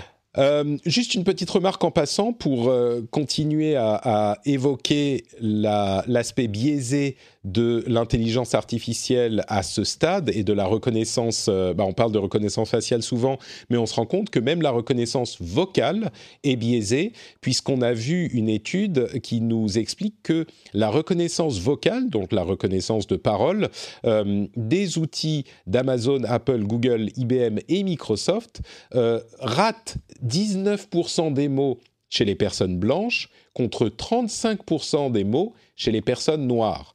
Donc là encore, comme pour la reconnaissance faciale et peut-être même d'une plus grande, euh, avec une plus grande proportion, euh, il y a une euh, inégalité dans la manière dont le deep learning traite les données de personnes de différentes ethnies.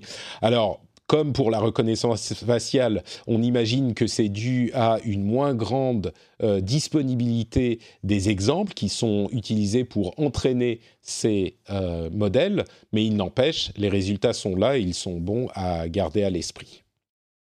Disons que là, ça a quand même une euh, des conséquences moins graves que pour la reconnaissance faciale, qui est utilisée euh, parfois par des services de police et des autorités. Là, on pense que c'est plutôt pour les outils euh, comme euh, bah, les trucs qu'on évoquait, les assistants intelligents, etc. Donc c'est plus frustrant, mais ça n'a pas à moins qu'il y ait une utilisation à laquelle je ne pense pas, ça n'a pas les conséquences plus graves qu'on évoque avec la reconnaissance faciale. Euh, bon bah écoutez, on va conclure avec quelques sujets sur euh, ce qu'il y a autour de la pandémie, euh, quand même, hein, parce qu'il faut qu'on se tienne au courant sur ces choses-là aussi. D'abord, vous, vous avez peut-être suivi l'épopée de l'attestation pour pouvoir sortir pendant le confinement, qui a d'abord été utilisable sur les smartphones et puis finalement non. Si vous posiez la question de savoir pourquoi finalement on n'a pas le droit d'utiliser cette attestation sur son smartphone, il y a trois raisons. D'abord, euh, c'est un problème de sécurité. Ça peut créer des euh, incitations au phishing euh, en vous proposant un outil qui va vous le faire ou etc. sur votre smartphone. Bah, ça peut effectivement. Et en plus, les fichiers PDF ne sont souvent pas super bien sécurisés, donc ça peut provoquer des problèmes de sécurité sur votre téléphone.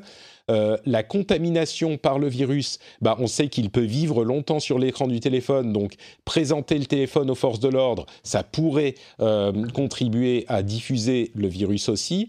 Et puis, il y a un autre aspect qui est que bah, sur un téléphone, c'est facile à falsifier, à arranger, à faire juste au moment où on y est. Et puis, il y a un aspect, je crois, c'est peut-être ce qu'on ne dit pas, mais qui est le plus important, un aspect psychologique euh, qui est important dans le fait de rédiger cette attestation. On se dit, bon, bah, est-ce que j'ai vraiment besoin de sortir, etc. On en, parlait quand je parlais avec des Italiens dans mon émission de Phileas Club euh, de cette mesure il y a quelques jours, avant qu'on en entende parler en France. Et euh, d'après eux aussi, c'est vraiment une question psychologique de se dire, d'inciter les gens à ne pas sortir s'ils n'en ont pas besoin. Euh, il y a également au Kenya, alors ça n'a plus rien à voir, euh, une accélération du développement d'Alphabet. Loon, vous savez, Alphabet, bon, société parente de Google, et Loon, c'est leur euh, technologie de ballon qui diffuse Internet. eh bien, ils accélèrent la diffusion au Kenya pour aider les communications dans le pays, pour aider à combattre la diffusion du, virus. Donc, c'est une utilisation intéressante de cette technologie qui sert enfin vraiment concrètement. Espérons qu'ils vont pouvoir le développer. Et puis une autre chose à évoquer également, euh, le fait que avec toutes les questions de confinement et de télétravail, euh, on, aurait dû l'évoquer peut-être la dernière fois, mais euh, une chose à garder à l'esprit en plus des bonnes choses à, retenir pour bien télétravailler, comme s'habiller le matin par exemple, c'est le fait que les attaques vers les réseaux d'entreprise se retrouvent beaucoup plus efficaces quand on travaille de chez soi et d'autant plus dans ces moments de, euh, ces moments de, de, situation tellement particulière. Donc encore plus que d'habitude, euh, soyez bien euh, nos faits de, des problèmes que ça peut poser. S'il y a un truc un petit peu louche qui arrive dans votre boîte mail, réfléchissez à deux, trois, dix fois avant de cliquer sur le, la pièce jointe, etc., etc. Pensez bien à à votre sécurité informatique encore plus, encore plus que d'habitude dans les conditions dans lesquelles on est aujourd'hui. Euh, tiens, parlons un petit peu de Disney et de Disney ⁇ Alors, il y a d'une part le gouvernement européen qui a demandé l'aide des, euh, ou on va dire la participation des gros services de vidéo pour qu'ils réduisent la consommation de bandes passantes sur les réseaux. Vous le savez, la vidéo, c'est le euh, service qui sur Internet consomme le plus de bandes passantes et tous les gros services ont... Euh, annoncé qu'ils allaient non pas réduire la résolution des fichiers dans l'ensemble, on va dire, c'est surtout le cas de Netflix, la résolution des fichiers, mais euh, le bitrate, le, euh, le comment dire, la, bande passante, oui, le volume de données qu'utilise une image ou une minute de vidéo, ce que ça fait, c'est que la résolution n'est pas réduite, donc sur le papier, ça reste la résolution HD ou 4K que vous avez demandé, mais euh, la qualité de la compression est moins bonne parce que la quantité de données est moins importante, donc on peut avoir une image d'un petit peu moins bonne qualité. YouTube a fait un truc qui est un petit peu différent, ils réduisent la qualité, la résolution par défaut qu'ils vont servir, même si on peut sélectionner une résolution plus élevée. Euh, Apple TV a aussi réduit le bitrate, la qualité des vidéos. Sur Apple TV, je pense que ça joue pas énormément sur la quantité de données utilisées en Europe, parce que bon, c'est genre, bon, merci Apple, c'est gentil, mais vous représentiez 0,0001%, euh, donc euh, merci, c'est toujours bon à prendre, mais voilà. Et puis surtout, l'Europe et la France ont demandé à Disney de participer avec Disney+. Disney+, aura un taux de, un, un bitrate réduit en Europe et le lancement est décalé en France pourquoi? Parce que, en fait, contrairement à Netflix ou d'autres fournisseurs de, services, euh, Disney n'a pas les euh, serveurs en Europe et les serveurs locaux qui permettent de réduire la quantité de données qui passent par les câbles euh, sous-marins entre l'Europe et les États-Unis. Netflix envoie tout directement des États-Unis, contrairement à Netflix et d'autres qui ont des serveurs en Europe. Alors, il y a eu une petite euh, discussion sur les réseaux qui, moi, me semble pas tout à fait justifiée sur la vraie raison du décalage au 7 euh, avril du lancement de Disney, euh, parce que certains disent oui, mais est-ce que dans les autres pays ça va marcher? Pourquoi est-ce que la situation serait différente le 7 avril? Moi, je pense qu'on on sera encore en confinement le 7 avril et même beaucoup plus tard.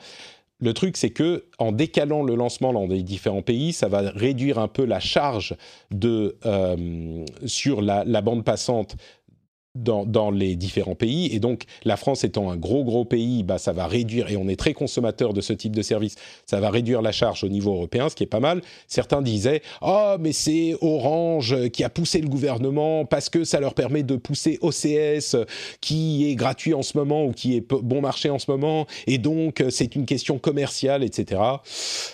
Bon, au-delà d'une euh, possible euh, d'une possible cause de négociation entre Canal+ qui a les droits pour la diffusion classique, pas les droits pour la diffusion par internet, euh, de négociation avec eux, ça repousse de deux semaines pour pouvoir trouver des accords, peut-être.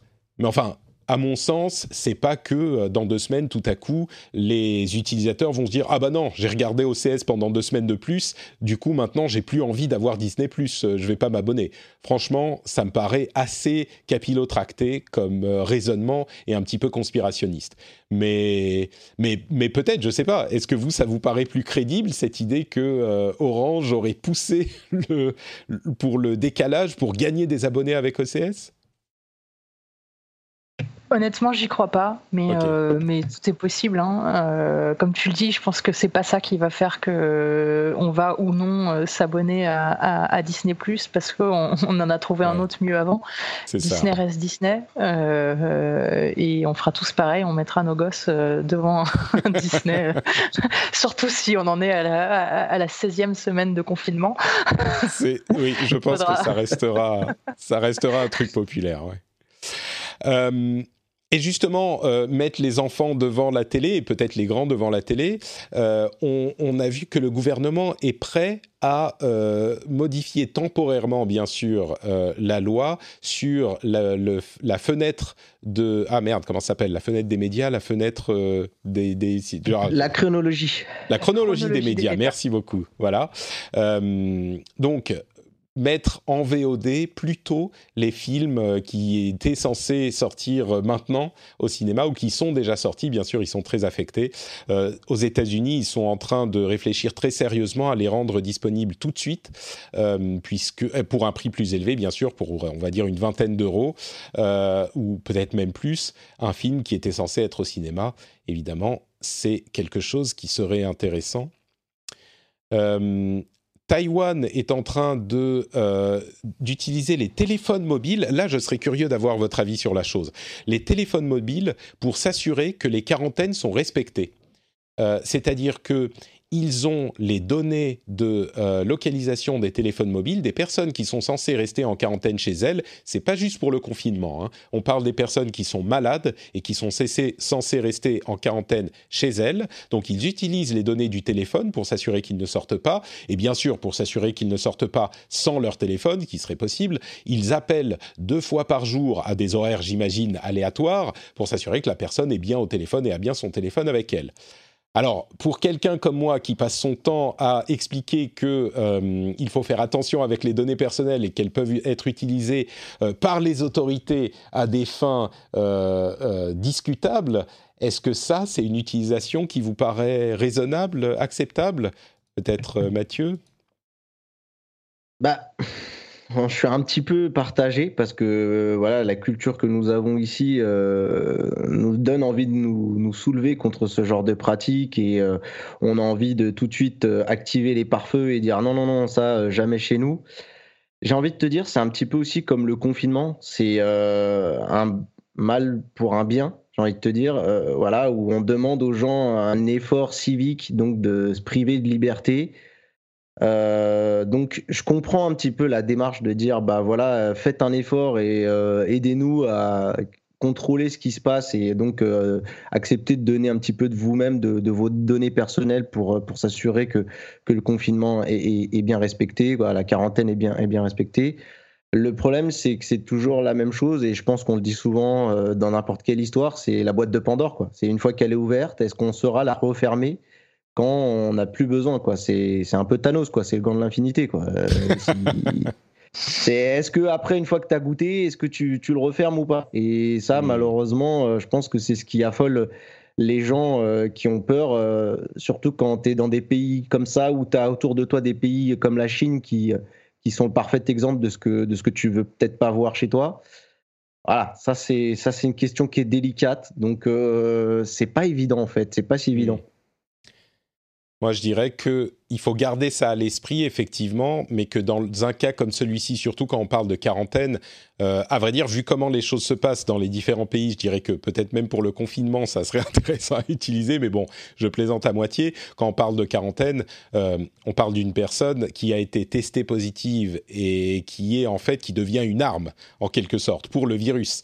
Donc, euh, si on, on a des des comment dire si on a des moments où il faut euh, accepter des conditions exceptionnelles euh, c'est pile celle-là. Et ne pas utiliser un outil comme celui-là serait incohérent. On va pas aller poster des gens à la, la porte euh, de la personne ou si on peut avoir une autre euh, solution. Donc, euh, et si jamais on se rend compte que la personne n'est plus euh, dans, dans, le lieu où elle a été confinée, eh bien, on envoie les autorités dans le quart d'heure aller la retrouver, ce qui est, enfin, on sait bien à quel point le virus est contagieux et là, c'est pas du tout des conditions normales. Notre, enfin, c'est bête de le dire, mais tous ces, comment dire, toutes ces questions qu'on se pose, c'est effectivement euh, des questions qui ne sont pas de il ne faut jamais utiliser ces outils, c'est il faut faire attention à la manière dont on les utilise et il ne faut pas dépasser des cadres où elles sont acceptables. Et c'est ça qui est, tu as complètement raison de le dire, c'est le glissement qui est compliqué et c'est la boîte de Pandore. Et là où la boîte de Pandore, il faut jamais l'ouvrir, euh, là, il, est difficile de se dire, bah non, on va pas l'utiliser pour le problème que ça pourrait poser plus tard, parce que les problèmes que ça poserait aujourd'hui de ne pas les utiliser seraient beaucoup plus grands, je pense. Donc, euh, mais les questions sont importantes à être posées aussi. Après, je sais pas, est-ce qu'on n'est pas non plus dans le cas de, tu vois, euh, est-ce que pour plus de liberté, on est prêt à sacrifier un peu, ou c'est l'inverse, pour plus de sécurité, bah on est prêt à sacrifier un peu de la liberté? Je crois qu'il y a une grosse différence. Hein. Cette question, le problème, c'est qu'on a été conditionné à se poser cette question dans le cadre des problèmes de terrorisme. Et dans le cadre des problèmes de terrorisme, elle est complètement légitime, voire importante. Parce que dans le cadre des problèmes de terrorisme, il est euh, fréquent que les mesures sécuritaires supplémentaires n'ajoutent pas énormément à la sécurité. Parce que le terrorisme, justement, le but est de faire peur aux gens pour qu'ils changent leur comportement et pour qu'ils euh, modifient leur société et qu'ils abandonnent leur liberté. C'est un petit peu le, but de la manœuvre en quelque sorte. Et on se retrouve à transformer complètement notre moyen de vie et transformer, aller vers un petit peu plus d'autoritarisme. Euh, sans que ça soit forcément nécessaire. Certaines mesures, oui, mais toutes les mesures, comme ce qu'on a vu avec les révélations de Snowden, non seulement c'était pas nécessaire, mais en plus ça donnait pas de résultats. Bref, sans repartir sur la question du terrorisme, on a été conditionné à approcher les questions tech par ce prisme, sans mauvais jeu de mots avec les révélations de Snowden. Mais là, on ne parle pas de terrorisme, on parle d'une urgence sanitaire qui, euh, dont le danger est non seulement réel, mais euh, qui est une urgence extrêmement pressante qu'il faut contrôler. Sans quoi, ça aura des conséquences encore plus dramatiques qu'elles ne le sont aujourd'hui. Donc, je crois que euh, se priver d'outils technologiques qui, nous permettent de s'assurer que le fonctionnement de, euh, de ces mesures se passe bien, aujourd'hui, par peur de ce qui se passerait plus tard, c'est une logique qu'on peut appliquer au terrorisme, mais qu'on ne peut pas appliquer à une pandémie. C'est pas le même problème, donc on ne peut pas le régler des mêmes manières. Ceci dit, oui, il faut rester vigilant sur ce qui se passe après. On est d'accord, mais je sais pas, Gaël, est-ce que je suis. Ouais, moi, Je, le glissement est tellement facile, je trouve, euh, derrière. Euh, oui, mais est-ce que, ça veut dire que. qu'on a une personne en quarantaine, du coup, on n'utilise pas cet outil pour s'assurer qu'elle reste en quarantaine? On, lui demande juste gentiment de, rester en quarantaine. Quand on voit ce que les gens font aujourd'hui en France, et c'est pas qu'en France, hein, il y a plein de gens qui disent « Oh, mais c'est nous les Français, on est des rebelles, machin ». Regardez un petit peu autour de vous, c'est dans tous les pays du monde. Les gens, peut-être que c'est un mécanisme psychologique pour euh, ne pas... pour dealer avec le problème, on veut pas l'accepter, mais les gens ne suivent pas les règles et les... les euh, Ça, on est d'accord, mais c'est un vrai problème. Les gens ne suivent pas les règles. Donc, du coup, on est, on est en train de se dire, comme les gens ne suivent pas les règles, bah, il faut plus d'autoritarisme. Et comme les pandémies, on en a la première, mais il y en aura peut-être d'autres derrière, bah, en fait, finalement, on va peut-être le laisser, cet outil, parce que ça sera plus facile. Et, je te dis pas, j'ai pas, j'ai pas la réponse, c'est pas oui, ou non, c'est tellement complexe. Ouais, et c'est tellement flippant. Et puis, si on se met à la place des gens qui sont malades, tu vois, cette, cette idée de se dire, bah, en fait, vous êtes des prisonniers et on veut s'assurer que vous êtes bien en prison il y, a quand même ce côté aussi impactant psychologiquement et qui te donnera soit envie euh, de déprimer parce que voilà, soit tu auras peut-être envie de te rebeller encore plus. Euh, voilà, après, je, vais, je vais, je vais me, me faire euh, un petit peu l'avocat du diable. Et là, pour le coup, c'est un petit peu ce que je pense aussi, et pousser un petit coup de gueule contre vous deux là, vous deux. Vous, me regardez bien dans les yeux là. Hein J'ai bien, euh... bien, fait venir.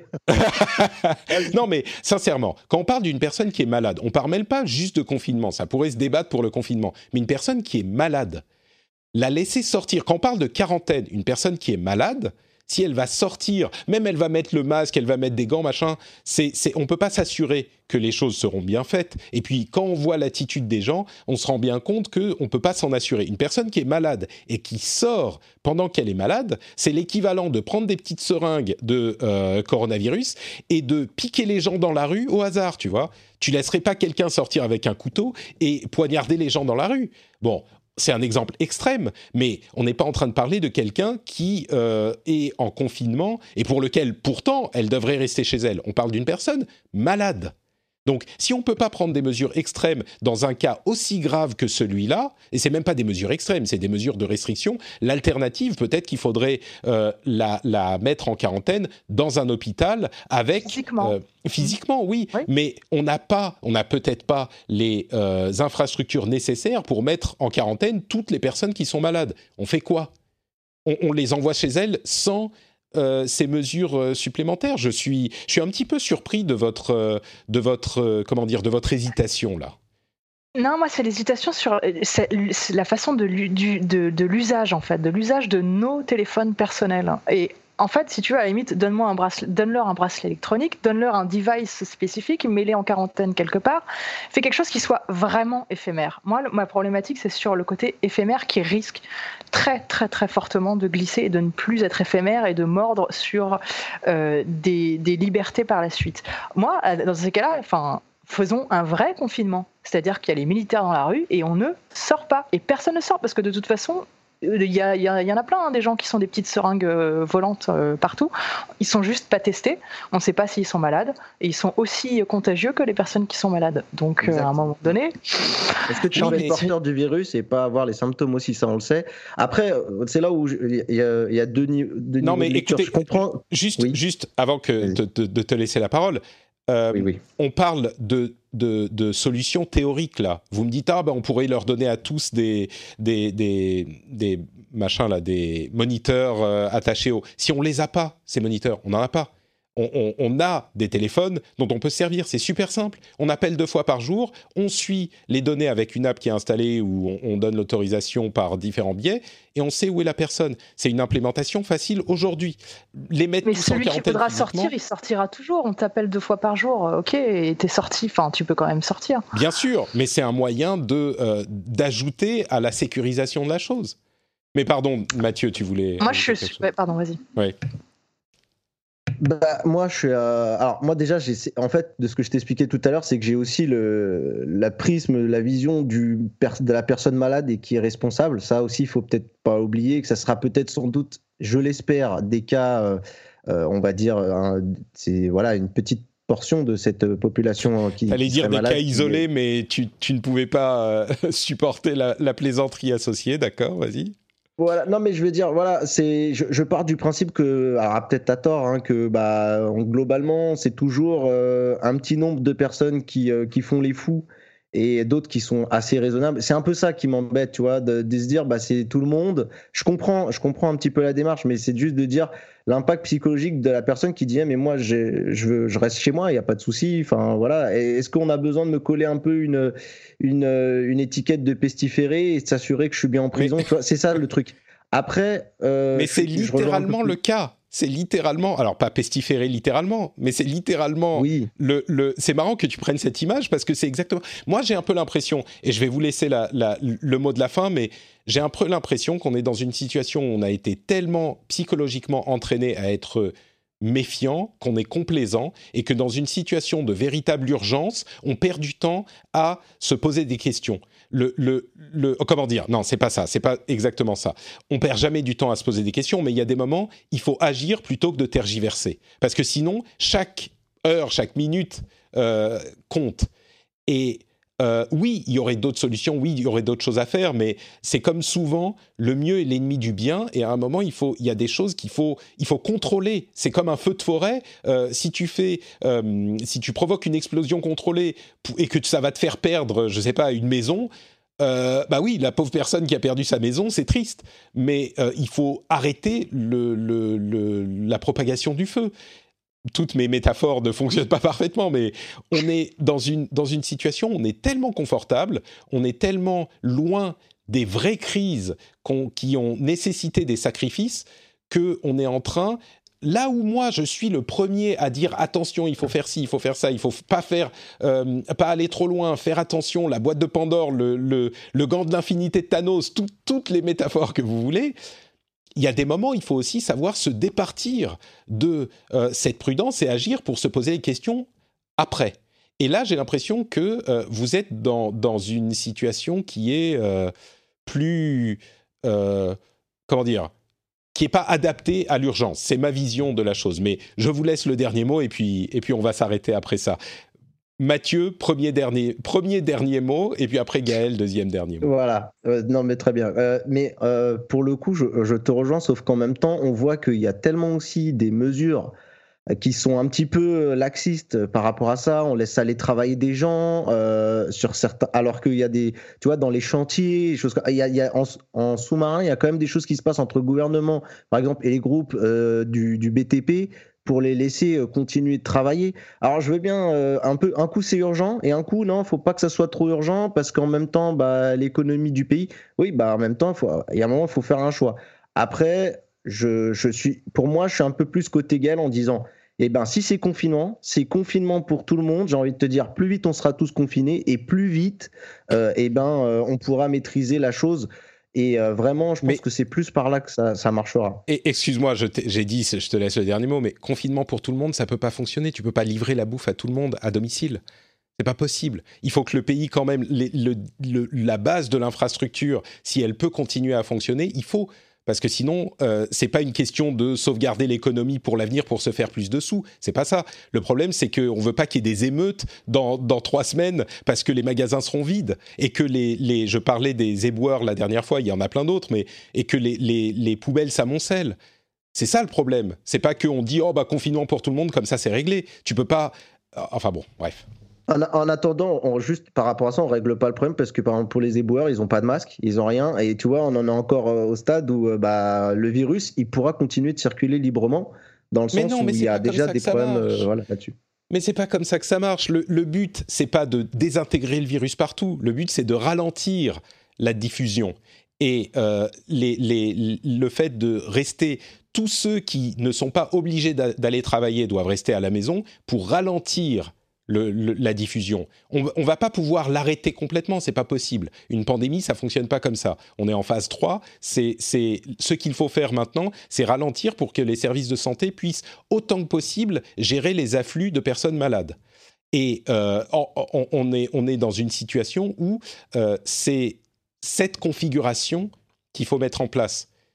Et ça ne veut pas dire que tout le monde doit rester chez soi, parce que... Enfin bon, bref. Bah, et tu sais quoi Comme j'ai envie que tu me réinvites, je vais dire je suis d'accord avec toi. non, mais je comprends. En tout cas.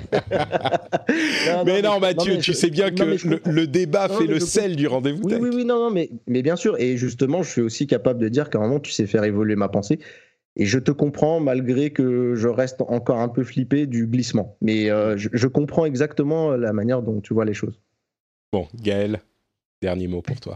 je, suis quand même content que le dernier mot pour Mathieu, au final, soit devenu, euh, grâce à mes interruptions permanentes, ouais, en fait, je suis d'accord avec toi.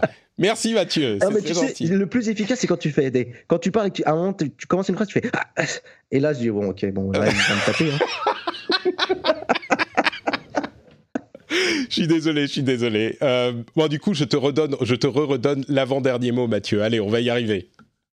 Non, non, mais écoute, euh, non, vraiment, je pense que tu m'as fait évoluer sur là-dessus. Et après, voilà, je reste encore. Je pense qu'on est des traumatisés de, de Snowden, malheureusement, mais que, bah, effectivement, quand quand il faut faire ce qu'il faut, on fait ce qu'il faut. Et puis moi, bah, je, moi, je pense qu'aujourd'hui, j'applique les consignes euh, le mieux. Si on me dit de rester chez moi, je reste chez moi et puis, euh, et puis c'est tout. Et puis voilà, c'est tout simple. Gaël? Ne cherche pas à m'interrompre pour me faire changer d'avis, euh, ça ne servira à rien. non, j'entends ce que tu dis. Le seul truc, c'est que je pense que c'est pas ça qui va changer les choses, comme tu le dis très bien. Le problème, c'est de ralentir au maximum. Et le problème, c'est que les choses qu'on aurait dû et qu'on devrait d'ailleurs encore mettre en place, qui sont plus impactantes pour moi que euh, de mettre euh, un tracker sur les gens qui sont malades, qui a priori en plus sont malades, donc n'ont pas forcément envie de sortir de chez elles parce que elles, sont malades.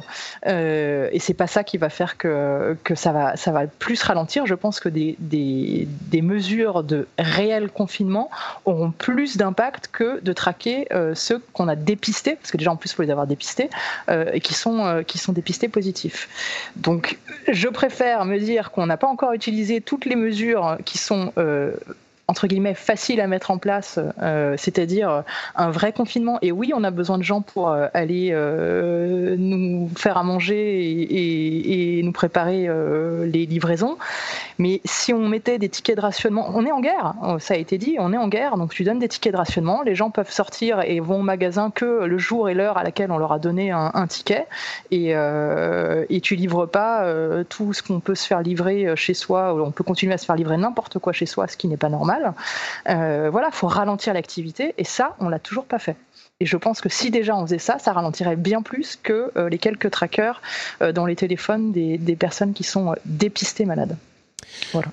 Bon, je, je rappelle que on parlait de Taïwan, hein, euh, en l'occurrence. C'est, on parle pas d'une. Peut-être que ça s'est perdu dans notre euh, dans nos discussions euh, animées. On parlait de Taïwan. Hein, c'est pas le, le la France ou l'Europe qui a mis en place ce, ce, tracking des personnes en quarantaine. Euh, et puis d'ailleurs, j'espère que vous aurez apprécié notre discussion experte de, de grands spécialistes en épidémiologie dans le rendez-vous tech. Hein, Gaël, Mathieu et Patrick, qui savent exactement Master en maîtrise. Depuis 10 minutes, d'expertise. Exactement. Master en maîtrise. C'est ça, c'est ça, tout à fait.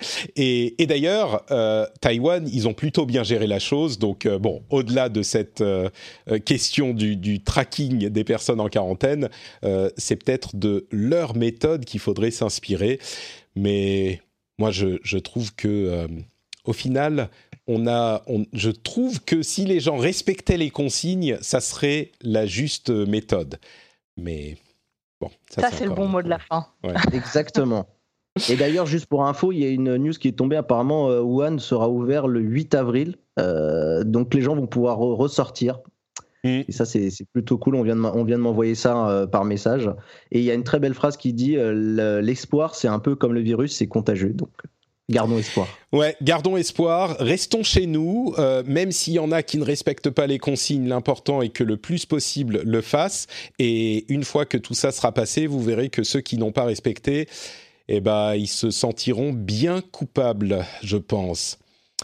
Euh, bah écoutez, enfin j'espère. Euh, on va conclure cet épisode. Je voudrais remercier très chaleureusement Mathieu et Gaël de m'avoir, euh, d'avoir accepté de subir ma, mon, mon, mes discussions. Un grand, grand merci à vous deux. Où est-ce qu'on peut vous retrouver sur Internet? Peut-être Mathieu euh, avant, avant, en premier. Alors, on peut me retrouver sur Internet, euh, sur Twitter déjà, à @matt_dos_santos, M-A-T-H et dos santos, D-O-S-S-A-N-T-O-S. Euh, voilà, c'est mon Twitter. Et également, si vous avez un petit peu envie de, de nous soutenir, on a une chaîne YouTube euh, avec quelques camarades qui s'appelle Rester Connecté. Euh, voilà, on fait des tests de, produits high-tech et euh, là, en ce moment, cette période de confinement, on essaie d'organiser des lives. Donc d'ailleurs, dans une demi-heure, on va lancer un live sur notre, sur notre chaîne. Euh, donc voilà, n'hésitez pas à venir si vous avez envie de voir ce que ça donne et si ça vous plaît, n'hésitez pas à vous abonner en tout cas. Ça marche. On aura le lien vers ton compte Twitter dans les notes de l'émission. Et Gaël, où te retrouve-t-on? Alors, on peut faire des apéros virtuels euh, sur Facebook, sur Twitter ou sur euh, ce que vous voulez. Euh, non, plus sérieusement, mon Twitter, gmgirardo ou at underscore fr. Et pareil, sur, sur Facebook, Gaël Girardo. Vous retrouvez ma page ou la page coud underscore fr. Et on mettra le lien vers ta page Facebook où tu partages les ressources pour l'école à la maison dans les notes de l'émission également. Un grand merci euh, à tous ceux qui soutiennent l'émission. Vous le savez, sur Patreon, vous pouvez euh, décider de donner 1, 2 ou 3 dollars ou plus si vous le souhaitez.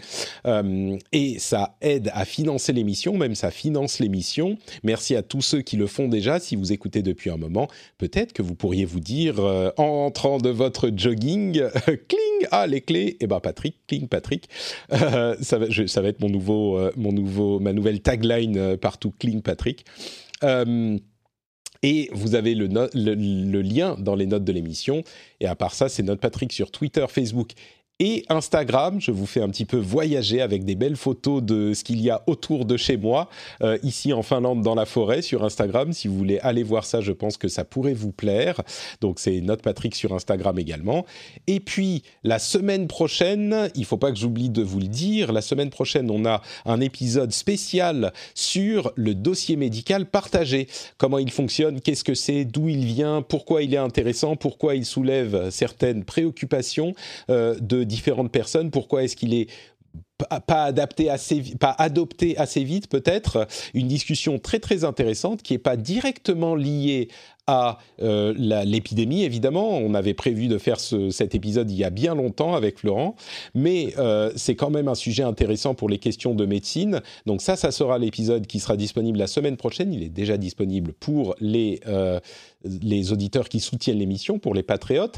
Et nous, on se retrouvera pour un, entre guillemets, vrai épisode dans deux semaines avec bah, les amis de l'équipe d'Upload, normalement, ou quelques-uns d'entre eux en tout cas. Ça, ce sera dans deux semaines semaine, mais l'épisode spécial, c'est la semaine prochaine. D'ici là, bon courage, bon confinement et euh, bah, soyez prudents.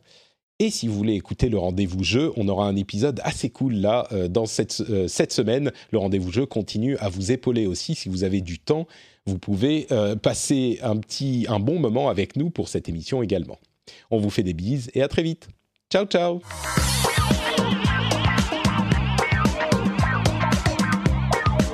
Ouais, non, mais effectivement, si la question se posait en France, peut-être que ma réponse aurait été, euh, aurait été différente. On, a, on, parlait vraiment dans le cas de, de, Taïwan, qui a une maîtrise très différente de la de l'épidémie, je crois. Mais non, je sais plus. Vous, vous en fait, vous parliez, ah, vous parliez plutôt de la France. Nous, on était parti sur la France, effectivement. on pensait à, la France et en, pensant à la France, on, ne se l'imaginait pas chez nous.